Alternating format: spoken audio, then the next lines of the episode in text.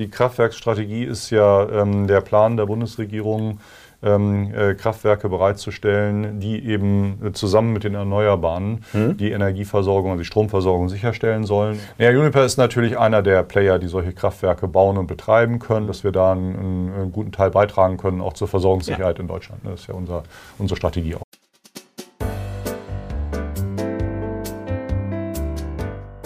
Hallo und herzlich willkommen zu Unipers Market Insights. Mein Name ist Florian Oberländer und ich freue mich sehr, Sie heute hier begrüßen zu dürfen. Und wie immer an meiner Seite Unipers Chefanalyst Gregor Pett. Und wenn ich meine an der Seite, heute wirklich mal an meiner Seite, weil wir sind im schönen UTV-Studio. Hallo Gregor. Ja, hallo Florian, das ist ja super, dass wir hier heute sein können. Ja, absolut. Mhm. Die Leute da draußen scheinen mhm. Market Insights ganz gerne zu schauen oder zu hören. Deshalb mhm. dürfen wir jetzt auch mal im Studio produzieren. Ein richtiges Upgrade jetzt. Ja, ne? absolut. Ja. Absolut. Ähm, Gregor, wir haben wieder einiges an Themen vorbereitet. Ja. Ähm, wir mhm. werden unter anderem natürlich über die äh, Märkte sprechen, äh, insbesondere über Öl. Ähm, wir werden ein bisschen über Joe Bidens Entscheidung, äh, was Flüssiggas betrifft, mhm. reden und über die Kraftwerkstrategie. Ähm, wir wollen aber anfangen mit der E-World, äh, mit der Messe, die im Moment in Essen stattfindet einer der wichtigsten äh, europäischen Energiemessen. Und du warst gestern vor Ort. Kannst du so ein bisschen wiedergeben, was so die, die Themen waren oder wie die Stimmung generell auf mhm. der E-World war? Ja, ich war äh, zwei Tage jetzt da sogar und mhm. ähm, die Stimmung ist sehr gut. Also wir hatten ja in den ähm, letzten Jahren durch Corona waren das ein bisschen weniger. Letztes Jahr war es dann auch ein bisschen, ein bisschen später geworden. Aber die Stimmung ist sehr gut, ist sehr voll. Also die Messe ist noch mal größer geworden, mhm. ist, äh, ist mein Eindruck gewesen.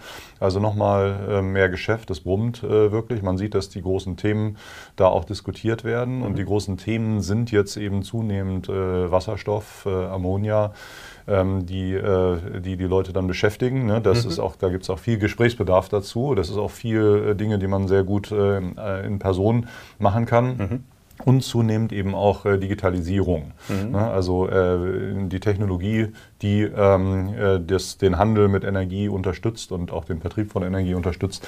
Das äh, sind also immer mehr Aussteller und mhm. immer mehr, äh, immer mehr Zeit, äh, die man damit verbringt. Mhm. Interessant. Ja, ich habe Bilder vom Stand auch gesehen. Das sieht ja, ja wirklich sehr, sehr toll aus. Die Unip hat dieses Jahr einen ganz neuen Stand, ein ganz neues Konzept, auch mit den Themen, die du ja. gerade schon mhm. angesprochen hast. Also ähm, an Sie da draußen, wenn Sie Interesse haben, sich das mal anschauen möchte, auf LinkedIn ähm, unter Unipa finden Sie die Impressionen dazu.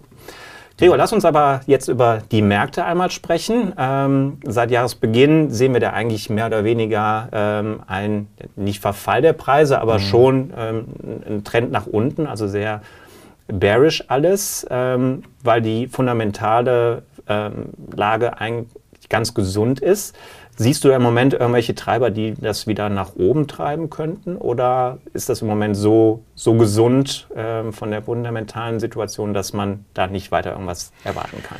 Ja, äh, gesund äh, ist, glaube ich, ein Begriff, den ich nicht unbedingt wählen würde, weil mhm. das, äh, wir sehen momentan, dass natürlich durch die globalen Krisen ähm, wir auf der, auf der Versorgungsseite, auf der Supply-Seite ähm, Risiken haben, ne? insbesondere die Schifffahrtswege, die Logistik für, für Energie, sofern es die, die Golfregion und das Rote Meer mhm. angeht. Also wir sehen da die Risiken.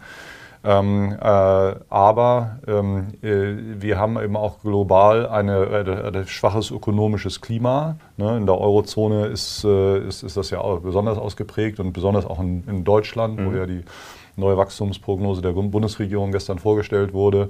Das äh, illustriert also, dass wir durch das schwache ökonomische Klima eigentlich ein Übergewicht haben gegenüber den Risiken, mhm. ne, wo wir eigentlich Preisspitzen sehen müssten. Aber in Summe äh, und auch das warme Wetter hat da eine Rolle ja. gespielt, führt es dazu, dass eben ausreichend Energie halt vorhanden ist. Ja. Und deswegen sehen wir diese Preisspitzen nicht und auch keine Versorgungsunterbrechung. Ja. Das äh, würde ich aber in Summe nicht so als gesunde Lage, mhm. also mir wäre lieber, wenn wir eine prosperierende Wirtschaft hätten und äh, dann auch genug Energie, um die zu versorgen. Das ja, ähm, was ich so ganz interessant finde bei der Sache, ist, dass man eigentlich bei den meisten Commodities einen, so einen bearischen Move sieht. Ja. Ähm, das mhm. Einzige, was sich stabil in Anführungsstrichen hält, ist Öl, was mehr oder weniger seitlich mhm. sich bewegt. Und historisch bedingt ist ja Öl und Gas sind die, sind die ein bisschen miteinander verbunden auch. Mhm. Und da sieht man eigentlich immer ähnliche ähm, Trends. Nun bewegt sich Öl ein bisschen seitwärts und Gas ein bisschen bearish. Was sind die Gründe für Öl, dass da so ein seitlicher Move ist? Ja, Öl, da ist halt die Krisensituation, insbesondere im äh, Mittleren Osten, ähm, es ist da noch eben stärker äh, in der Auswirkung auf die Preise mhm. als, als beim Gas. Ne? Beim, beim Gas ist insbesondere die warme Witterung und äh, die schwache wirtschaftliche Nachfrage in, in, in, Europa insbesondere führt dazu, dass das Gas eben immer schwächer wird. Es ist jetzt nicht äh, kurzfristig jetzt abzusehen, dass sich die unterliegenden fundamentalen Faktoren kurzfristig verändern. Mhm. Man darf nicht ähm, äh, vergessen, dass es natürlich in, ähm, in, mehreren Monaten bis Jahren natürlich wieder ganz anders aussehen können, kann, wenn es kälter wird und auch die Wirtschaft wieder besser angesprungen ist. Mhm. Äh, aber momentan ist es eben kurzfristig, äh, sieht man solche Treiber nicht. Ne? Und mhm. beim Öl ist es, wie gesagt, ein bisschen anders. Da sind die äh, Krisen, haben da noch äh, gerade eben stärkeren Einfluss. Ja, sehr interessant. Ähm, lass uns mal über den Atlantik zur anderen Seite springen, mhm. äh, zu den Vereinigten Staaten. Hier hat Joe Biden ähm, Pause gedrückt, und zwar, mhm. äh, wenn es darum ja. geht, mhm. den Genehmigungsprozess für momentane und zukünftig geplante äh, Exporte von Flüssiggasprojekten ähm, zu pausieren. Mhm. Ähm, was ist da genau der Hintergrund?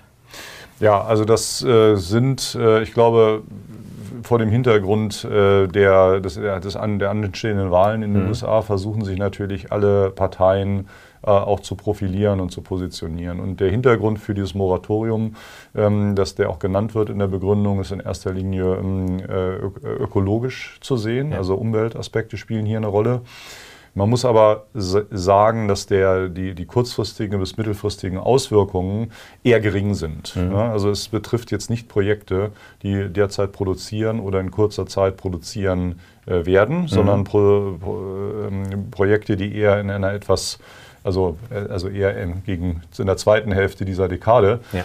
ähm, produzieren würden. Das ist das Erste. Und das andere ist, dass es schon bereits jetzt Bestrebungen äh, gibt, äh, das alles zu relativieren. Da mhm. geht es dann darum, wer kann denn de facto Genehmigungen erteilen und wer muss das denn wirklich jetzt prüfen. Ja. Da gibt es dann auch verschiedene politische Initiativen, möglicherweise dieser, die Spitze so ein bisschen äh, wegzunehmen. Mhm. Wie das ausgeht, muss man noch sehen. Wir wissen ja, dass die Mehrheitsverhältnisse äh, im Kongress äh, dann nicht so eindeutig sind, dass ja. dann Sachen immer gleich durchgehen. Ne, also äh, da ist noch lange das letzte Wort nicht gesprochen, was dieses Moratorium in der Praxis wirklich am Ende bedeutet. Okay, verstanden. Siehst du denn da irgendeine Gefahr zur Versorgungssicherheit in Europa? Aktuell gar nicht. Mhm. Also äh, jetzt, also wie gesagt, dieses, diesen Winter äh, sowieso nicht, äh, nächsten Winter sehen wir auch nicht. Es ist eher die Frage, wie sich das politisch entwickelt mhm. und ähm, wie vor dem Hintergrund der allgemeinen politischen Lage und des, dem Verhältnis zwischen ähm, den USA und ihren Verbündeten, USA und Europa, ja. ähm, wie sich da allgemein die Zusammenarbeit entwickelt. Und ja. es ist jetzt noch sehr früh. Ähm, beziehungsweise wir haben ja nächstes Jahr dann auch die Wahl ja. und äh, dann wird das davon abhängen, wie dann die Positionierung stattfindet. Ne? Ja. Und äh, momentan also wirklich zu früh da was Definitives okay. zu sagen. Verstanden. Ja, ist auf jeden Fall ein Thema, was wir uns weiterhin auch ansehen auf müssen, weil ähm, mhm. spätestens, wenn es den europäischen Markt betrifft oder auch den asiatischen Markt, ich mhm. meine, wir stehen ja auch mhm. teilweise in Konkurrenz zum asiatischen Markt, wäre das für uns natürlich dann schon ähm, mit einem gewissen Einfluss verbunden. Das ist richtig, ja. aber auf der anderen Seite, USA sind zwar aktuell der hm, wichtigste Produzent, würde ich jetzt sagen, aber es gibt natürlich ja. auch andere, die ihre Kapazitäten ja. ausbauen. Ich glaube, da war letztes Jahr ähm, Freeport ein gutes äh, Beispiel, äh, mhm. einer der wichtigsten Exporthäfen für Flüssiggas in den USA. Mhm das kurzfristig ausgefallen ist und auch da waren wir in der Lage, das, das äh, zu kompensieren. Ganz richtig, ja. ja. Mhm. Kommen wir mal ein bisschen zurück äh, in die Heimat. Hier wurde in den letzten paar Wochen viel über die sogenannte Kraftwerkstrategie mhm. berichtet. Mhm. Was genau verbirgt sich dahinter? Ja, die, die Kraftwerksstrategie ist ja ähm, der Plan der Bundesregierung, ähm, äh, Kraftwerke bereitzustellen, die eben äh, zusammen mit den Erneuerbaren mhm. die Energieversorgung, also die Stromversorgung sicherstellen sollen. Und äh, da braucht es insbesondere natürlich Kraftwerke, die äh, unabhängig vom äh, Wetter gesteuert werden können. Ja. Das sind nach heutigem Stand äh, derzeit Gaskraftwerke und die Herausforderung ist natürlich, äh, die dann so zu gestalten, dass die irgendwann umgestellt werden können auf Wasserstoff. Das heißt, dass sie irgendwann mal CO2-neutral sind. Ne? Das mhm. ist die große Herausforderung und die Kraftwerksstrategie soll das eben liefern. Ähm, die Bundesregierung hat jetzt ähm, nach äh, einigen Verzögerungen auch durch die Budgetlage das vorgelegt und wir sind sehr froh, dass es mhm. das jetzt gibt, das, das, das Paket, dass wir da ein Stück weit mehr Klarheit haben, in welche Richtung es geht. Ähm, die Details werden im Laufe des Jahres noch äh, ausgearbeitet werden. Insbesondere ist natürlich wichtig, wie das Auktionsverfahren gestaltet werden mhm. soll, nachdem diese Kapazitäten dann ähm, in den Markt gebracht werden. Und das ist natürlich für die Wirtschaftlichkeit solcher Anlagen extrem wichtig, dass man das ja. Auktionsdesign äh, versteht. Ähm, von daher extrem wichtig.